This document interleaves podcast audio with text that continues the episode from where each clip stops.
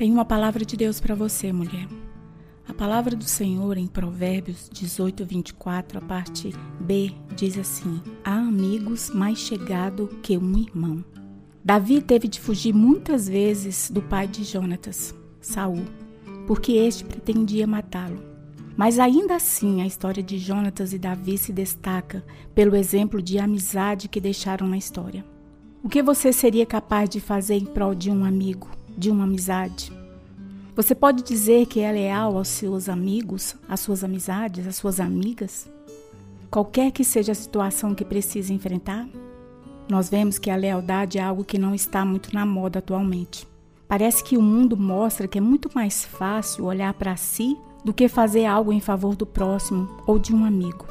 Mas esse exemplo de Davi é muito lindo porque em momento algum ele criticou o pai de Jonatas pela situação vivida. Essa atitude ocorreu porque Davi verdadeiramente respeitava seu amigo e era leal a ele, era leal à amizade que eles tinham. Nem a promessa que Davi recebeu de que seria rei no lugar de Saul, ou mesmo a ameaça de morte o fizeram afastar-se ou brigar com seu amigo. Embora Jonatas relutasse em entender que seu pai fosse inimigo de Davi, quando isso foi confirmado, ele aceitou até mesmo ser o segundo no reinado futuro. Ele se submeteu a isso, porque ele colocou em jogo, acima de tudo, a amizade dele. Embora nós sabemos que isso nunca ocorreu, Jonatas nunca foi rei. Ele morreu em uma batalha. O texto de hoje relata o último encontro daqueles amigos, uma despedida emocionante em que ambos choraram.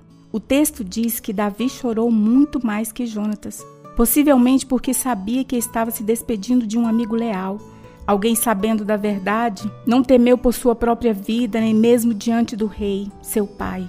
A palavra de Jonatas deve ter trazido consolo no coração de Davi, quando ele disse: Vai-te em paz, Davi foi embora e passou a viver exilado por cerca de 10 anos, enquanto seu amigo voltava para casa.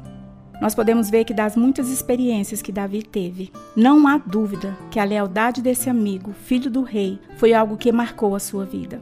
E você, minha irmã que me ouve, como tem sido com suas amigas? Como tem sido com as amizades? Que marca você tem deixado nas suas vidas? Nós podemos entender que os amigos são presente de Deus para nós e nós devemos cuidar com carinho e amor das amizades que Deus traz até nós.